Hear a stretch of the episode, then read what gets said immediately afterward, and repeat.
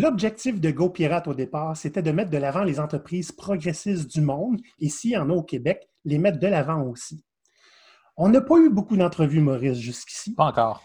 Et c'est un peu voulu. On ne voulait pas mettre n'importe quelle entreprise de l'avant. On ne voulait pas juste mettre des entreprises qui mettent du frou-frou et du bonbon dans leurs affaires. C'est pas méchante chose. Mais on voulait des entreprises qui vont plus loin et qui pensent différemment. Des vraies entreprises progressistes. Voilà.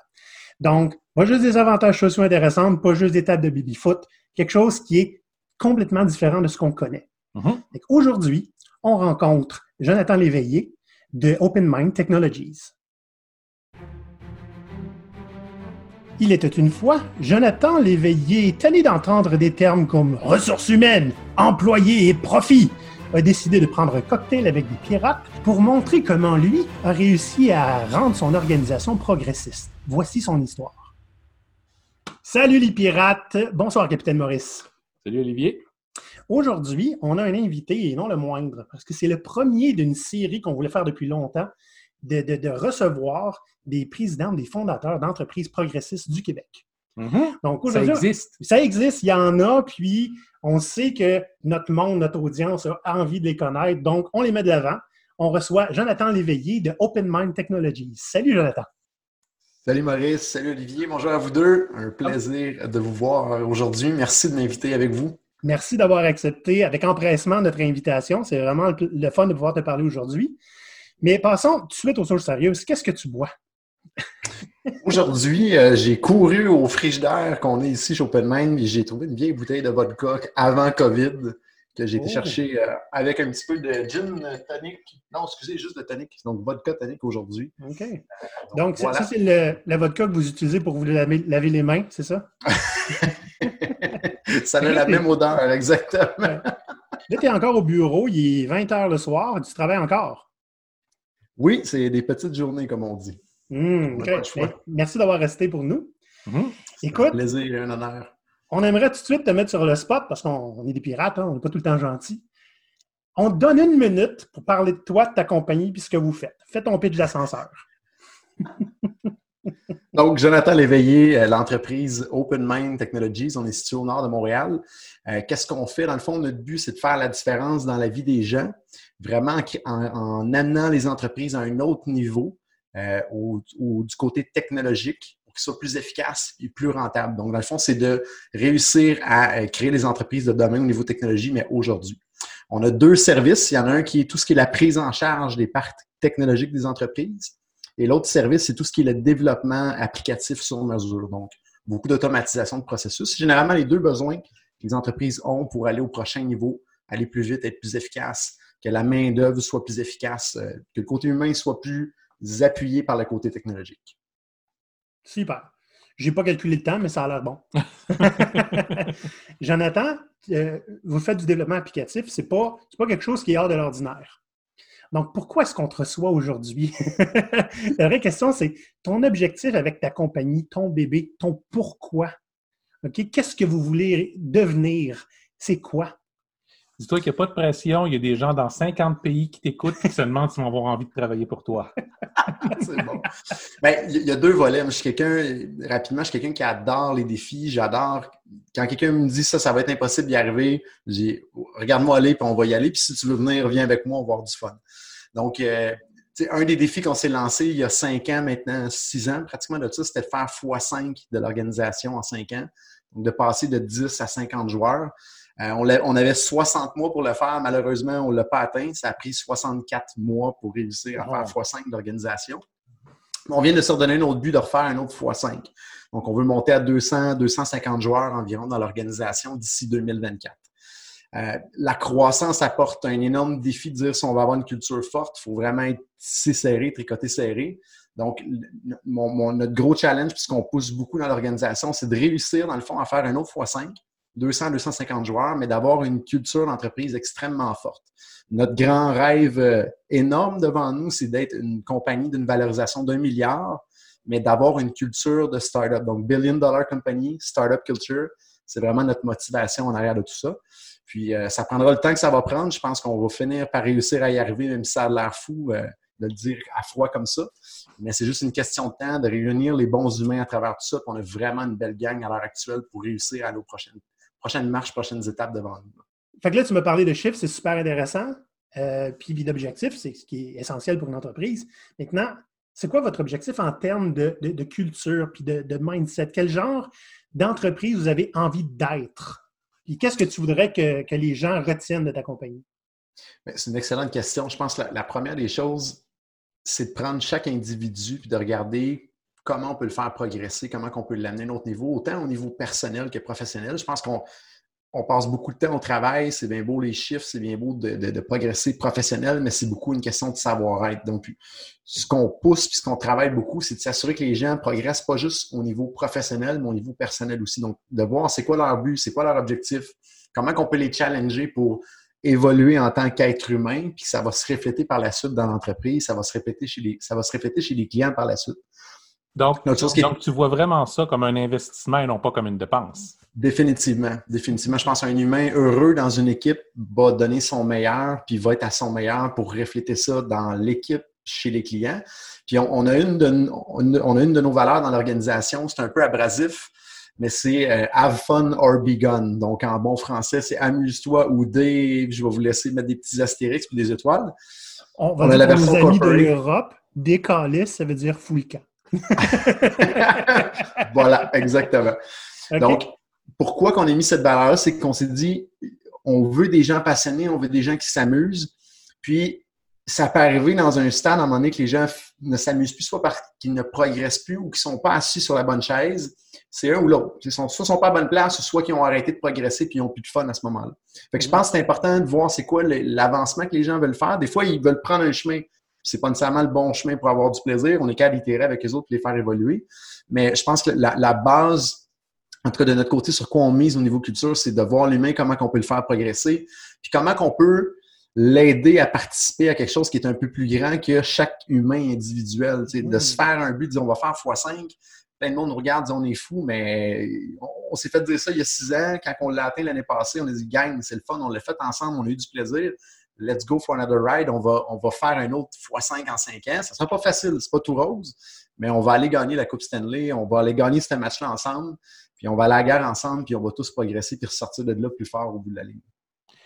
Là, pour nos auditeurs euh, qui nous suivent, ils vont voir remarquer que ce que tu viens de décrire là est étrangement très similaire à ce qu'on a décrit dans notre épisode sur les DDO, sur les organisations en développement délibéré. C'est exactement ce que tu fais avec la même formule. C'est intéressant. C'est-tu un concept que tu as déjà entendu, DDO? Non, je vous laisse. Euh, on va t'envoyer un, lien à un ancien podcast. fantastique, fantastique. C'est les entreprises qui font ça délibérément, OK? Que mm. les, êtres humains, ce pas juste des travailleurs, puis qu'on peut les amener plus loin en continu, pas juste une fois par année à leur euh, review annuel. Puis plus loin, c'est de donner des opportunités pour des fois bouger dans des directions qu'ils n'auraient pas cru eux autres mêmes que c'était ça qui les intéressait, mais ça donne que c'est ça qu'ils ont besoin maintenant à, ce point-là dans leur vie. C'est exactement qu'est-ce que tu décris que tu fais. Intéressant. Hmm? On va pouvoir te référer des livres. Fantastique, j'aime ça. OK. Écoute, tu parles beaucoup d'être humain, puis tu sais, quand j'ai parlé à, ta collègue Vicky, elle me dit un des objectifs de Jonathan, c'est d'avoir une entreprise la plus humaine au monde. C'est ambitieux, puis difficile à mesurer. Définitivement, je rajouterais l'entreprise technologique la plus humaine au monde. On essaie ah! vraiment de faire un clash avec ça. Puis, puis oui, effectivement, parce que euh, je, je dis des fois, c'est difficile pour moi de nous comparer à d'autres entreprises parce que j'ai fondé l'entreprise quand j'avais 19 ans, fait que j'ai pas beaucoup de références de l'externe. C'est vraiment quand les gens rentrent dans l'entreprise ou quand les consultants viennent, ils disent OK, ça c'est différent, ça c'est un autre niveau, puis ça bouge plus. Donc, on veut, de ce que je vois puis j'entends, c'est pas tout le monde qui est bien traité, dans toutes les entreprises. Moi, pour moi, c'est la base. Ça devrait toujours être ça, surtout dans la société dans laquelle on est aujourd'hui. Surtout si on a des ambitions qu'on veut accomplir, il faut que tout le monde soit uni, il faut que tout le monde soit fort, il faut que tout le monde soit tricoté serré, qui est une de nos valeurs. Si on veut vraiment être la meilleure des, équipes, puis, gagner le championnat, le au bout de la ligne carrément. Fait que l'humain, je pense, c'est l'essence de tout ça. Dans ma philosophie, une compagnie peut se différencier par deux choses pour être plus fort que la compétition. La culture qui va être instaurée, puis la technologie qui va être utilisée. Donc, c'est un peu les deux seuls différenciateurs. On a accès au même bassin de gens, on a accès au même bassin de mm. fournisseurs, de partenaires. Euh, ce qui fait vraiment la différence, c'est culture, selon ma, philosophie, puis la technologie qu'on va utiliser ou qu'on va personnaliser pour nous. Parfait. Puis ça, ça a affecté ton bottom line. Tu es capable de pouvoir démontrer que tu as pris la bonne stratégie. Ça, ça paye.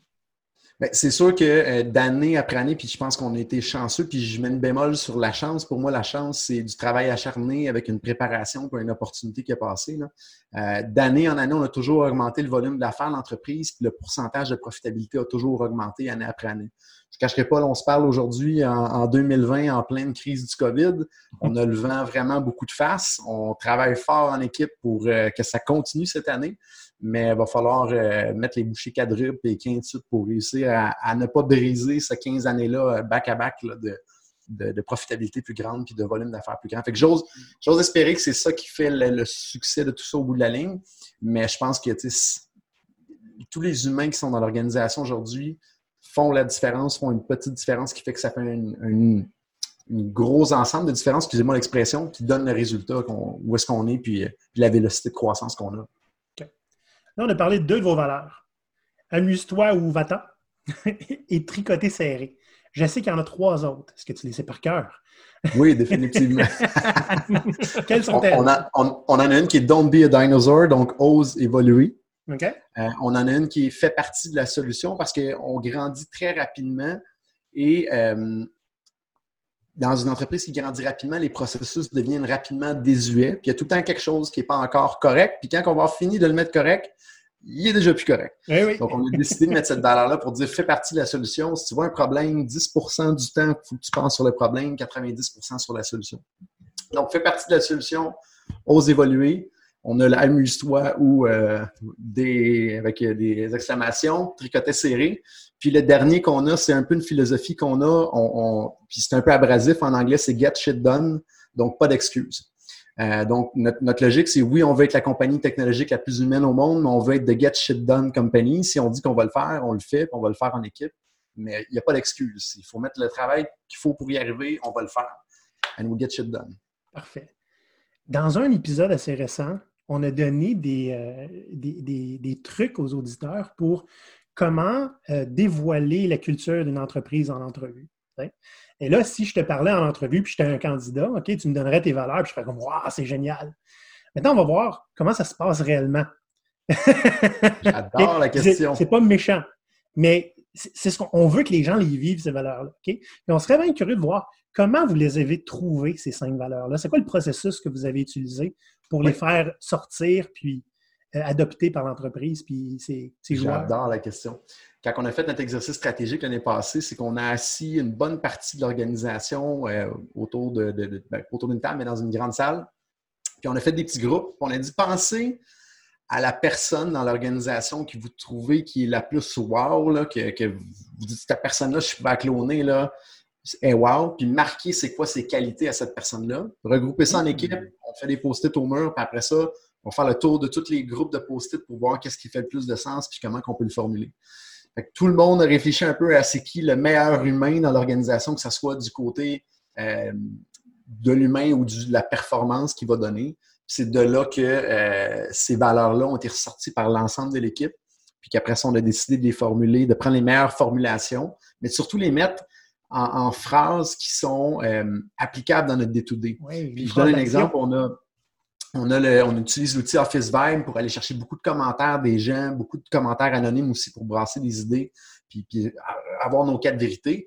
Euh, puis souvent, des fois, les gens vont relever des problèmes. Mais là, on va reposer la question, parfait, problème identifié, qu'est-ce que tu proposes? Puis on va mettre hashtag fait partie de la solution. Puis là, la personne fait, oui, c'est vrai, je peux, je peux mettre quelque chose en application, puis je m'en occupe, je le fais. Donc, on a vraiment euh, ou si quelqu'un qui est borné et qui ne veut pas aller chercher une formation ou, pousser, ben ose évoluer, comment? Il faut y aller. Là. Si on ne le fait pas, puis, puis on dit souvent la, statistique suivante, c'est que dans notre domaine, en technologie, 30% des connaissances qu'on a aujourd'hui ne serviront plus l'année prochaine. Hmm. Donc, cette valeur-là, si les gens arrêtent d'évoluer, ben on n'apporte on plus de valeur aux clients. Si on n'apporte pas de valeur, on n'a pas de raison d'être au bout de la ligne. On ne peut pas exister.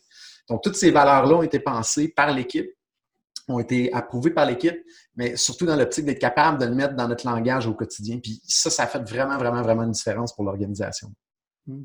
Et que tu n'as pas imposé les valeurs, Jonathan? Non, pas du tout. Es-tu un extraterrestre? ça sonne vraiment. C'est ce que je sache jusqu'à présent. c'est vraiment une distillation de qui tu as dans ton équipe, au fond. Hmm. C'est ça qui vient à vos valeurs. C'est assez génial. Ah oui. Euh, comment est-ce que vous les faites vivre au jour le jour, ces valeurs-là? J'adore la question également aussi. On a mis, c'est, je dirais, c'est pas une grande initiative qui va faire toute la différence, mais c'est plein de petites initiatives. Je vais, je vais donner quelques exemples, puis ça peut inspirer des gens. Prenez les idées, mettez-les dans vos entreprises. Je pense plus qu'on on pousse, entre autres, au, au, Québec ou même dans les autres pays, ça va aider à faire évoluer les entreprises puis à donner un meilleur service aux clients.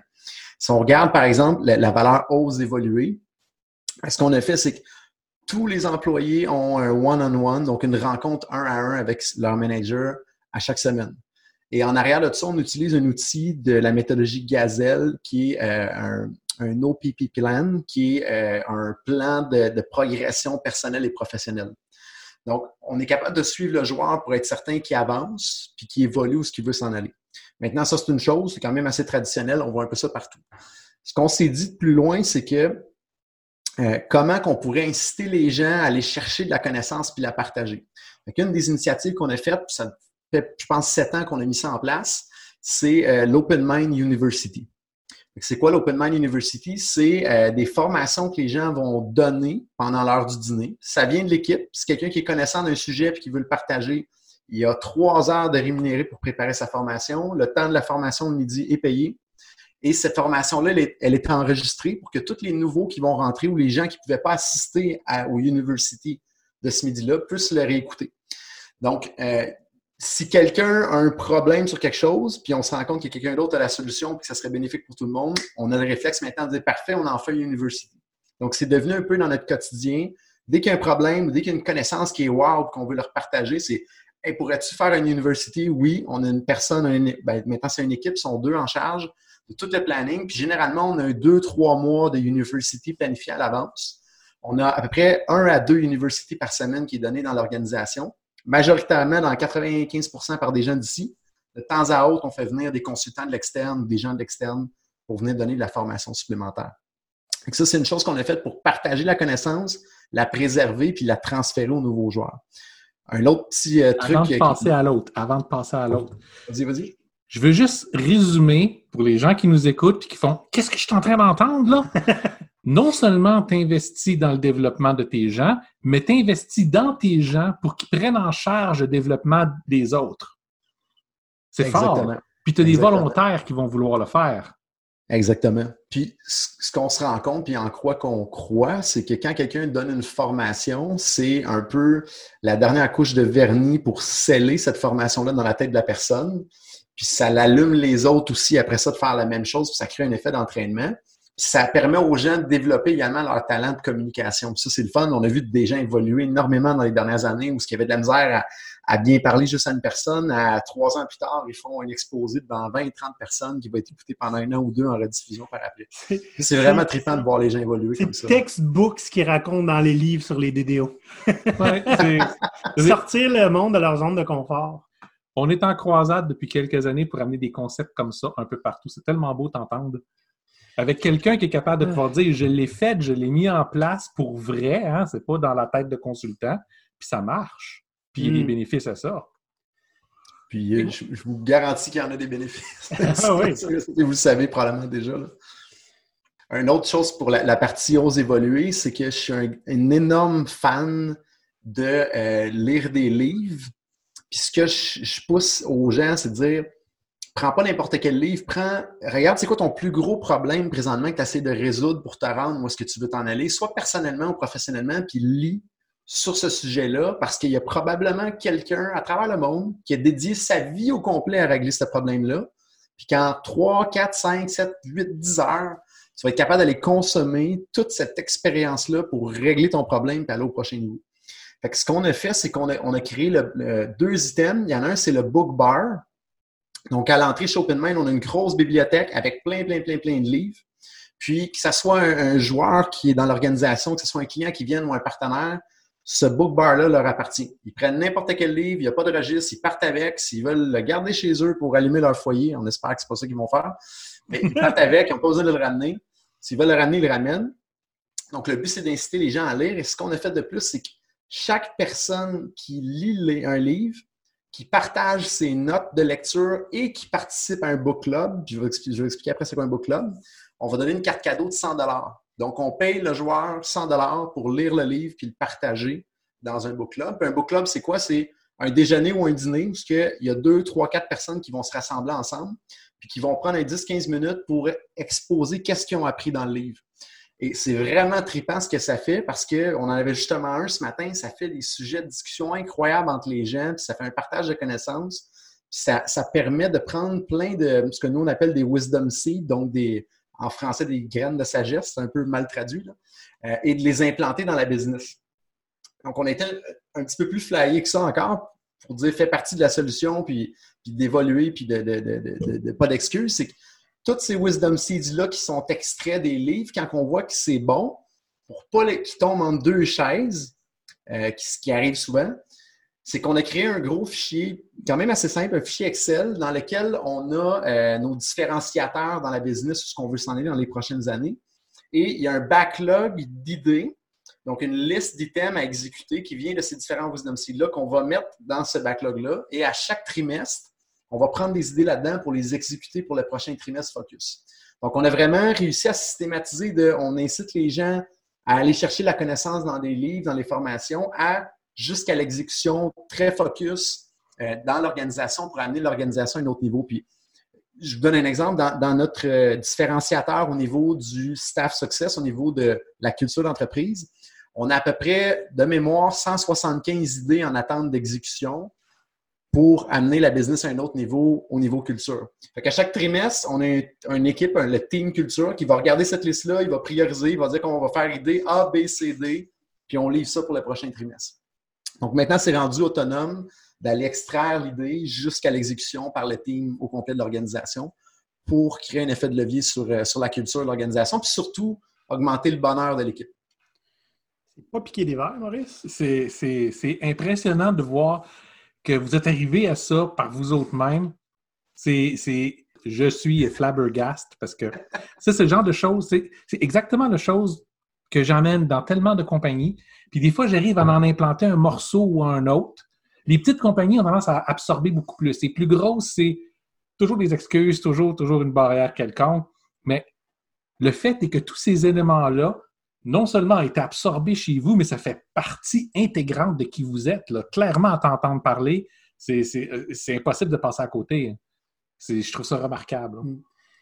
Tu es certain que tu n'es pas un extraterrestre? un compliment, merci.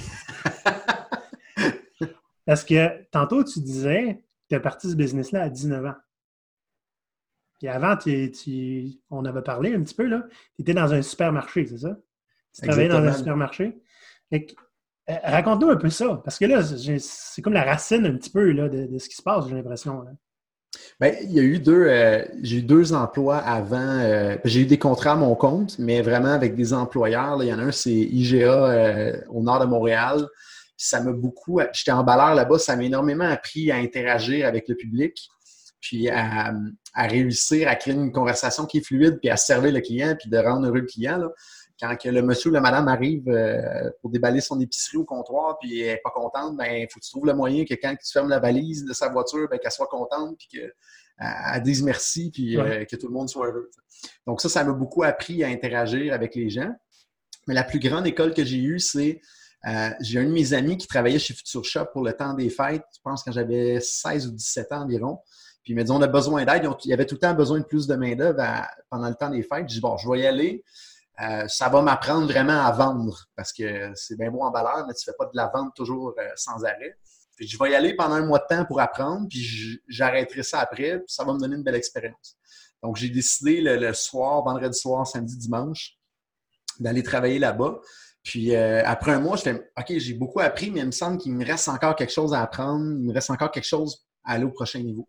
je suis resté là pendant un an, un an et demi de temps, puis Future Shop était une super belle école il donnait des cours, des formations à l'extérieur. Puis on avait un manager qui était incroyable. Si jamais il écoute, Pascal Mignot, ça a été vraiment un game changer dans ma vie.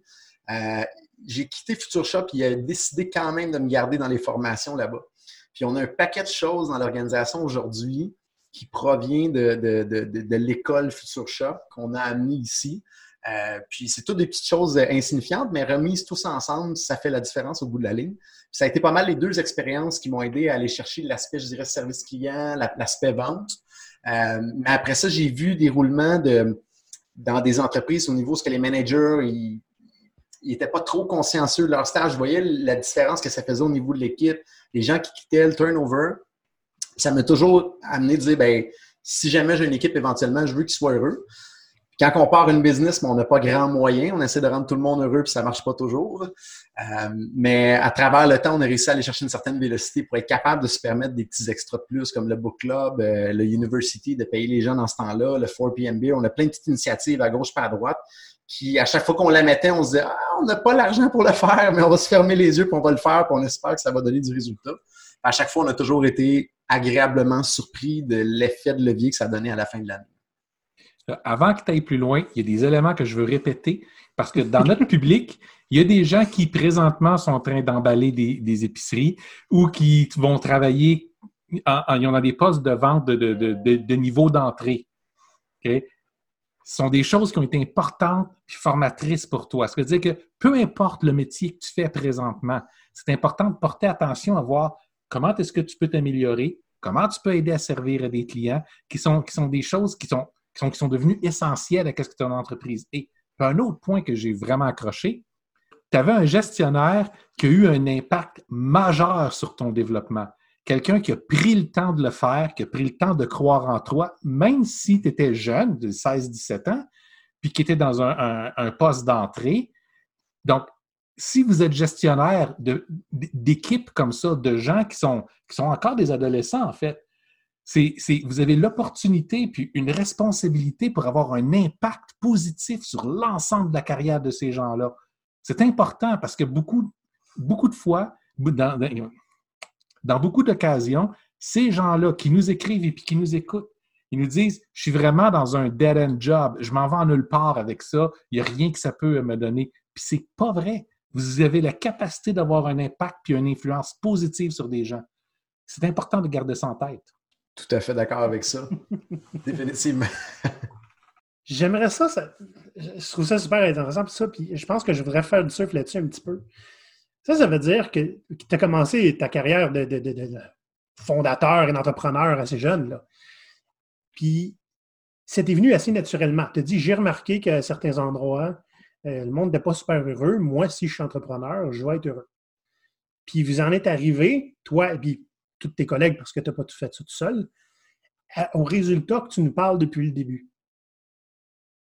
C'est juste une observation, j'ai pas de question. C'est le temps d'avoir une question. C'est le temps d'avoir un build-up. Mais tout ça, il y a eu un coût à ça. Ça n'a pas été facile tout le temps. Il y, a, eu des difficultés qui sont arrivées, je suis certain. Peux-tu nous en parler un peu? Définitivement. On a, j'ai un concept, euh, je, fais, je, fais, une parenthèse là-dessus. Mm.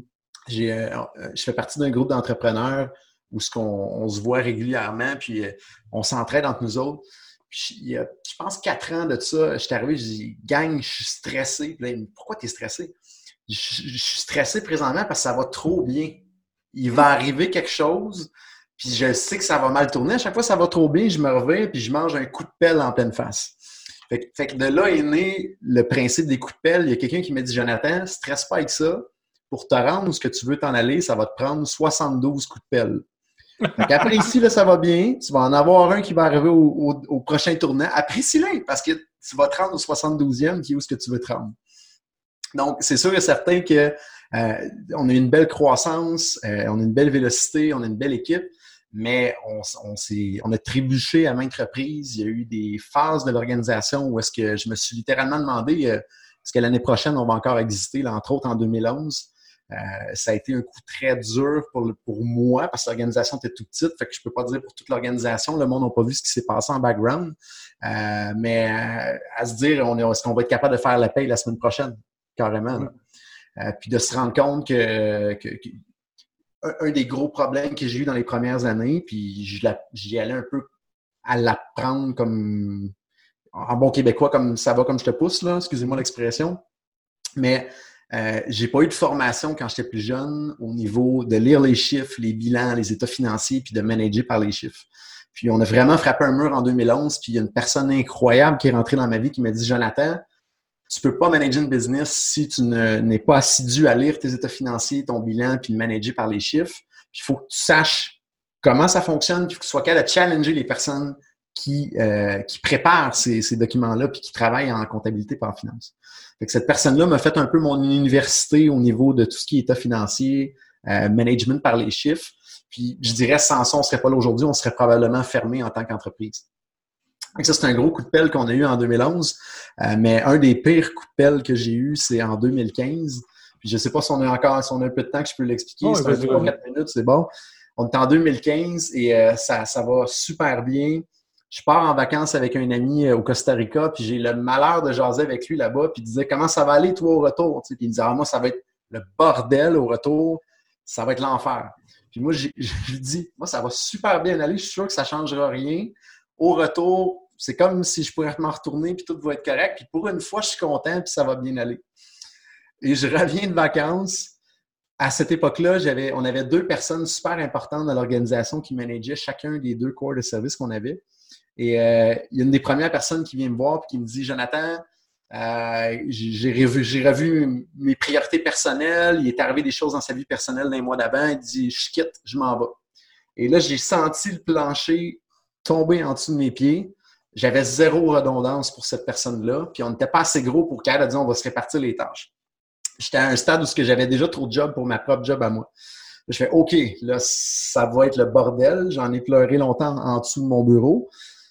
Là, je me dis une chance que j'ai ma deuxième personne qui est, qui est là, qui, va s'occuper de l'autre corps de service. Et quelques jours après, cette personne-là vient me voir et dit Jonathan, j'arrête, je veux me rapprocher de la maison. Il voyageait beaucoup quelques, éléments personnels dans sa vie qui allaient moins bien aussi. Il dit Je quitte, je m'en vais. Et là, je fais Oh mon Dieu, OK, on s'en sortira pas de celle-là. Et là, je me dis Une chance qu'on a notre personne euh, contact externe qui nous aide à embaucher, que ça fait un an qu'on travaille avec, qu'elle connaît la business, on va être capable de rembaucher rapidement, au moins, tu sais, GL. Et je l'appelle, elle me dit Jonathan, je suis désolé, euh, je ferme ma compagnie, je m'en vais travailler pour un client et je ne peux pas t'aider. Il faudrait que tu arrêtes de dire une chance que. J'ai arrêté de dire ça à partir de ce moment-là.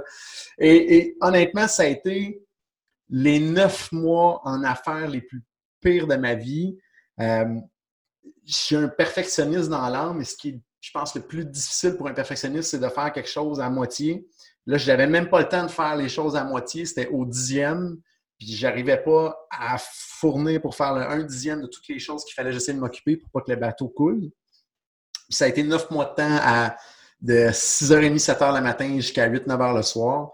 Euh, puis à dire je verrai pas le bout, je verrai pas le bout, je verrai pas le bout. Puis et, moi, après moi, il y a des belles personnes qui ont vraiment euh, monté d'un cran dans l'organisation, dont plusieurs sont encore avec nous aujourd'hui, puis je les remercie énormément parce que ça a vraiment fait toute la différence pour se sortir la tête de l'eau. Puis au final, en 18 mois, ça a pris 9 mois pour sortir de, cette situation-là. Puis dans un total de 18 mois, on a doublé l'entreprise. Donc ça a été une fast-growing euh, pace, mais en mode... Euh, ben on essaie de tout faire en même temps, mais on a réussi à se relever de ça, puis on a suivi après ça une croissance assez rapide dans les années d'après avec, avec les gens vraiment qui, ont, qui se sont établis en tant que leaders, qui ont pris des nouvelles responsabilités, qui ont poussé, puis les nouvelles personnes qui ont joint l'organisation. Puis je les remercie énormément parce que sans eux, je serais probablement en, train encore de pleurer en dessous de mon bureau aujourd'hui. Est-ce que tu sais comment on appelle une entreprise qui fonctionne comme ça? Ce que tu nous décris là, c'est de l'antifragilité. Il y, a, il y a des systèmes qui sont fragiles, donc qui sont super haute performance, mais s'ils sortent de leur, de leur chemin, un peu comme une voiture de course, c'est super performant sur une piste de course. Aller dans un pit de sable, tu viens de massacrer ton auto. Tu as, des systèmes qui vont être résistants. Donc, résistant, c'est un peu comme un tank. Il n'y a à peu près rien qui va passer au travers. Mais ça ne veut pas dire que c'est invulnérable, mais c'est juste capable de prendre beaucoup de mm. stress. Tu dis, ça va pas très vite. C'est pas fait pour être rapide, c'est fait pour être indestructible. Tu as des systèmes qui sont résilients. Donc, ce sont des systèmes qui euh, peuvent être affectés par ce qui se passe autour, mais ils vont, ils, ils vont se remettre facilement. On parle de système euh, écologique, par exemple. La nature est capable de faire ça, un tracteur est capable de faire ça, parce que même si ça s'en va ou bien ça brise, le cultivateur est capable de réparer lui-même.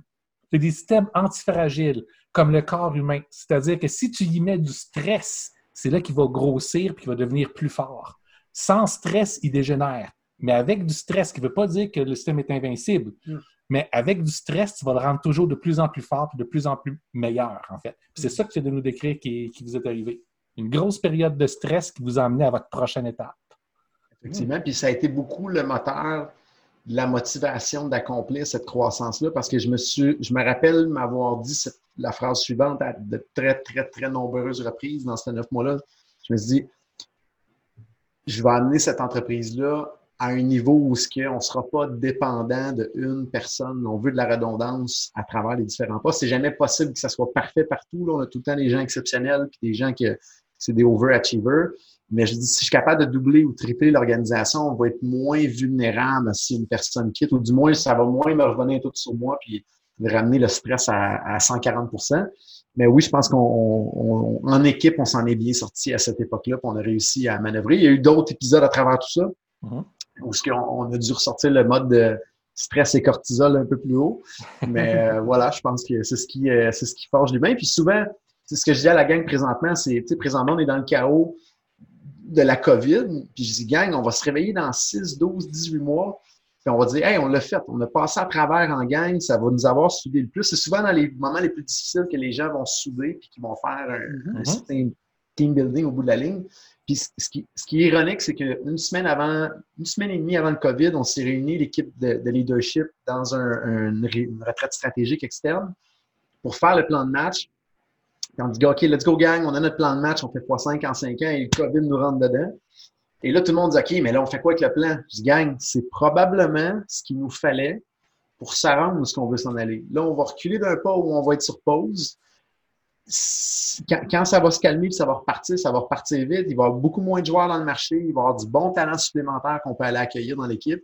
C'est probablement ce qu'il nous fallait pour savoir ce qu'on va aller, mais c'est juste qu'on s'en rend pas compte pour l'instant.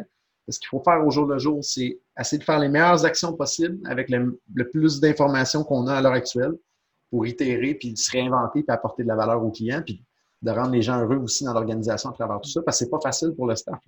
Tu es en train de, nous dire que on t'a parlé du COVID de deux fois à date depuis le, début de la soirée. On enregistre ça ce soir. donc, donc tu as parlé euh, du COVID deux fois tantôt. Est-ce que tu peux nous dire c'était quoi votre expérience avec? Qu'est-ce qui s'est passé? Parce qu'on a entendu, puis on a entendu et vu toutes sortes d'histoires, des réactions des entreprises, des, décisions qui ont été prises, certaines qui étaient intéressantes, d'autres moins. Comment ça s'est passé pour vous autres? Oui. On a eu. Euh, il y a eu plusieurs up and down, mais on a eu un épisode assez euh, rough. Je pense que pas mal tout le monde l'a eu rough, mais on est très rapide à prendre des décisions dans l'organisation. Puis quand c'est arrivé, euh, avant la conférence de presse du gouvernement, euh, on, a dit on réunit tout le monde. C'était le jeudi midi, si ma mémoire est bonne. On a dit à tout le monde, c'est un peu stupide aujourd'hui quand on regarde ça en, rétrospective. On a dit on réunit tout le monde dans une salle, dans la même salle, à midi. Et là, le monde se demandait pourquoi la conférence de presse a lieu à 11 h. On réunit tout le monde, puis dit OK, gang, c'est gros ce qui se passe là. On, partez tout cet après-midi. Si vous avez besoin de faire des réserves, allez-y. Tout le monde, on teste en télétravail demain, puis jusqu'à nouvel ordre, on reste en télétravail à moins de nouvelles indications. Fait qu'on a envoyé tout le monde euh, en télétravail. Et là, ça s'est mis à débouler dans les journées d'après. Puis notre ligne directrice, c'était toujours, on veut, notre première priorité, c'est de protéger les gens sous l'ordre suivant. La santé physique des gens, la santé mentale, puis la santé financière. Fait que ce qu'on a dit à gang, dit gang, on lâchera pas personne, on est en bonne position, puis on garde tout le monde, puis on avance. La seule chose qu'on n'a pas vu venir, c'est deux lundis plus tard, je m'en vais dîner chez nous. On commence à écouter la conférence de presse avec l'équipe de gestion. Puis on a un, canal WhatsApp central où on s'écrit entre nous autres. Je m'en vais à la salle de bain une minute, je ressors et je vois plein de messages dans le canal WhatsApp que, tout le monde dit meeting après la conférence. Je le gang, qu'est-ce qui se passe? J'ai été une minute pas là à l'écouter. Qu'est-ce qui s'est passé? Et il répond, il ferme toutes les entreprises non essentielles. Et là, ça fait wow! On n'avait pas vu ça venir du tout. Puis là, le moteur va s'arrêter au complet. Et là, ce qu'on a fait, c'est qu'on a décidé d'appeler tous nos clients en après-midi. Puis là, on s'est dit, on ne peut pas laisser le staff dans, l'inconnu. On a fait nos modèles financiers. Puis si ce qu'on pensait qu'elle allait se réaliser était vrai, on perdait à peu près 150, 200 000 par mois euh, dans les mois à venir à chaque mois. Fait qu'on on, s'est dit, écoute, ça n'a pas de sens. Il faut préserver le bateau. On ne veut pas couler le bateau. C'est bien beau vouloir sauver tout le monde, mais s'il n'y a plus de bateau, on coule tout le monde. Fait qu'on a dit à tout le monde, ça, c'est lundi. On a dit demain, on appelle, on fait le tour de tous les autres clients, on se réunit en après-midi, on fait nos forecasts. Et euh, ce qu'on a demandé le lendemain midi à toute l'équipe, on a dit qui veut se placer sous l'aide du gouvernement de manière volontaire? On fait un sondage. Euh, puis il va falloir faire des coupures en fin de journée. Puis on vous promet qu'à 5 heures, on vous, on vous, dit qui, qui est coupé puis pourquoi ça a été vraiment, vraiment, vraiment, vraiment un, moment crève-cœur parce qu'on a fallu agir rapidement parce qu'on ne voulait pas laisser le staff sur je vais être licencié ou pas temporairement, être, mis sous, euh, sur la continuité du gouvernement, mais avec très peu d'informations des clients qui ne savaient pas eux autres de leurs clients qu'est-ce qui allait arriver. je me souviendrai toujours de ce moment-là. On a, on a convoqué tout le monde à, à 4h30, puis on a dit aux gens, tout en virtuel, Liste de noms, salle A virtuelle, vous en allez dans salle A. Liste de noms B, vous allez dans salle B, C puis D. Euh, puis, euh, dans le fond, la salle A, c'était la salle où il a fallu faire des licenciements. Euh, la, bonne nouvelle là-dedans, c'est que sur 15 licenciements qu'il a fallu faire, il y en avait 12 volontaires.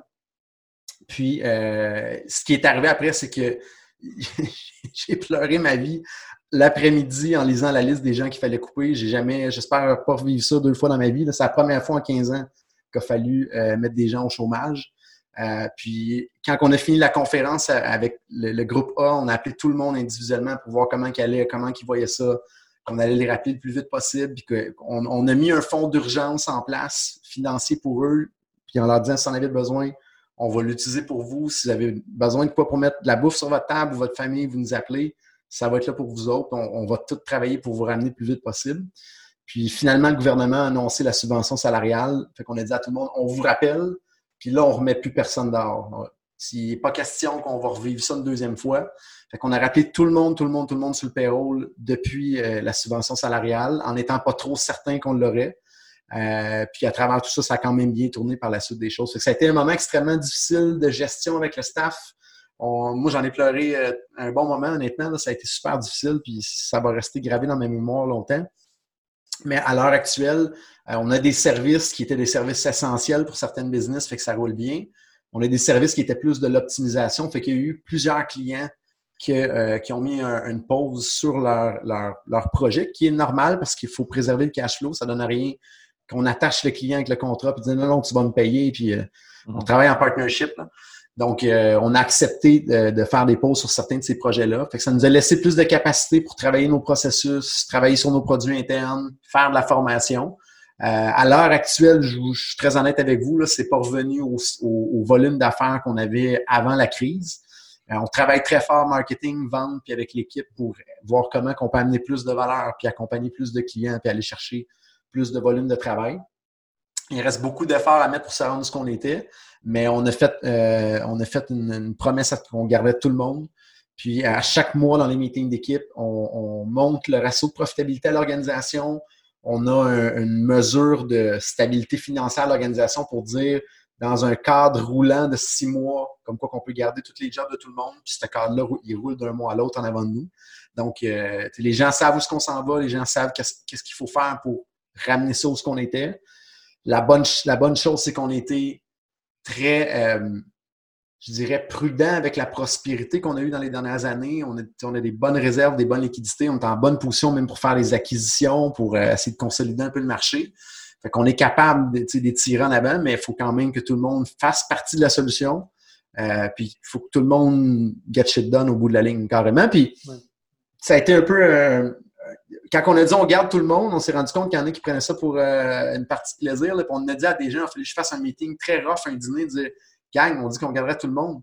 Mais c'est tout le monde qui vit les valeurs. C'est pas vrai que quelqu'un qui se traîne les pieds, qui fait pas partie de la solution puis qui vole du temps, qu'on va le garder dans l'équipe. Fait a fallu faire certains mouvements à travers le temps, malheureusement, prendre des décisions. Tout le monde qui est en lien avec les valeurs de l'organisation est encore aujourd'hui sur le payroll. Puis euh, on, espère qu'eux vont rester avec nous aussi parce que ça va dans les deux côtés. Là. Mm-hmm. Puis on a besoin de tout le monde à la relance qui s'en vient devant nous. Mais justement, une petite question là-dessus en lien avec euh, le dernier épisode qu'on vient de faire. Quand tu as rappelé tes gens, c'est quoi le pourcentage qui, sont revenus? Euh, on a pratiquement 100% des gens qui sont venus. On a euh, un, je dirais, une personne qui n'est pas revenue, mais c'était pour une très bonne raison. Dans le fond, la personne qui n'est pas revenue nous a annoncé qu'elle est enceinte. Donc, c'était une bonne nouvelle. Ah. Par mesure préventive, on a choisi, dans le fond, de pas. Euh, ben, elle a, euh, par elle-même, dit je pense que ce serait plus logique. Puis là, on s'est demandé aussi.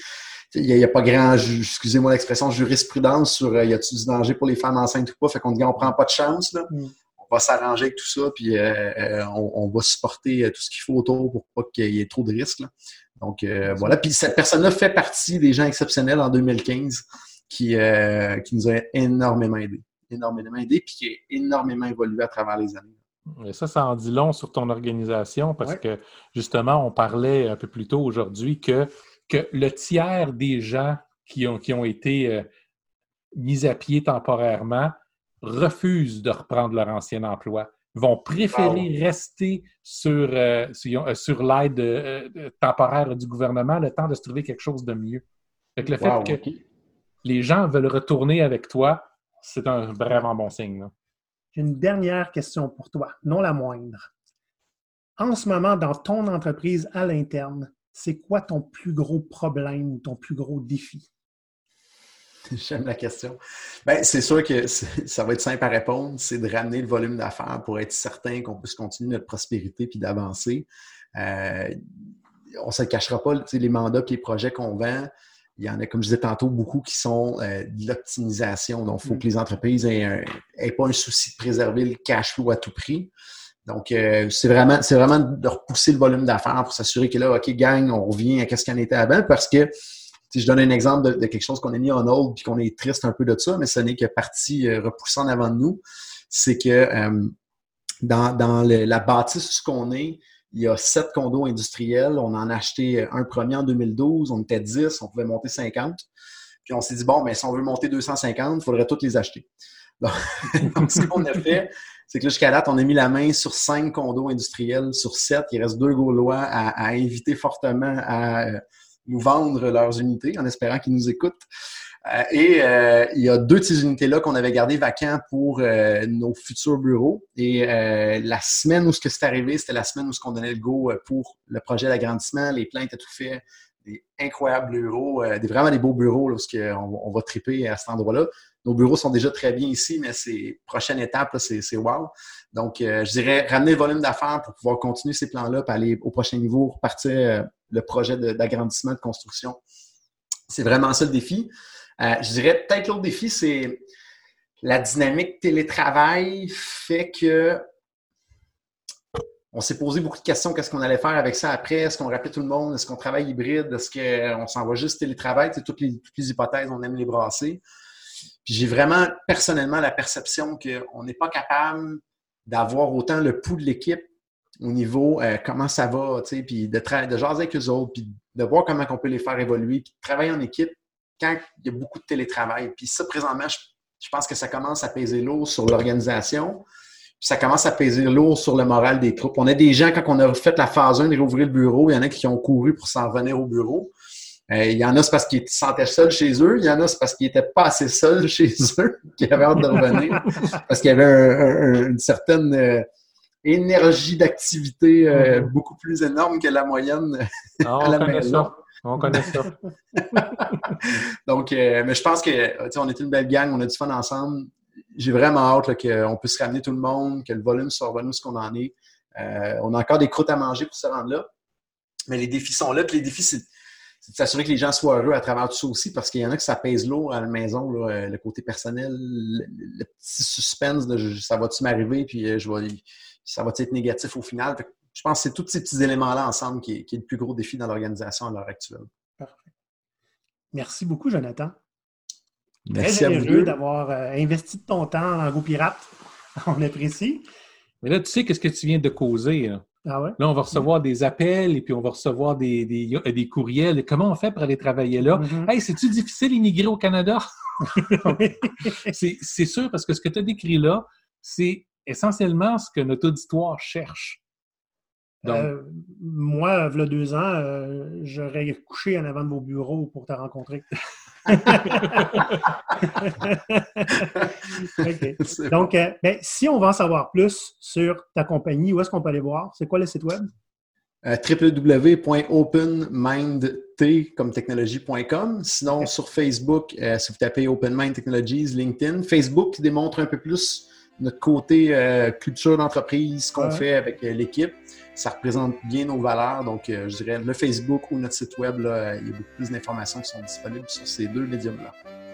tous les liens, on va les mettre dans la description de l'épisode. Donc, vous pouvez facilement les trouver. Parfait. Si vous voulez nous contacter, même moyen que d'habitude, Mhm. LinkedIn, Facebook, Twitter, euh, signaux de fumée. Ouais, ben, Venir cogner à ta porte chez vous, Maurice. il y a plus de chances que je réponde que sur Twitter. Twitter, c'est une bonne place pour regarder qu'est-ce que je pense à poster là, mais écrivez-nous par n'importe quel autre moyen, s'il vous plaît. Oui, tiens à vous dire merci à vous deux, honnêtement, pour les, les- les- tout le temps que vous mettez là-dedans pour propager cette- cette- ces idées-là, puis d'inciter les gens à avancer et à évoluer. Moi, je trouve ça très euh, honorable ce que vous faites. Félicitations, puis euh, continuez. C'est, euh, je- vous avez assurément un énorme impact qui va perdurer dans le temps. Fait que bravo, messieurs. Chapeau à vous deux. Merci. On sait qu'on a une mission qui est importante. Oui, ça prend beaucoup de temps, beaucoup d'énergie. Donc, euh, merci les pirates, et puis n'hésitez pas à aller voir le site web de Mind Technologies. Mhm. Puis on se voit au prochain épisode. Bye bye. Bye bye.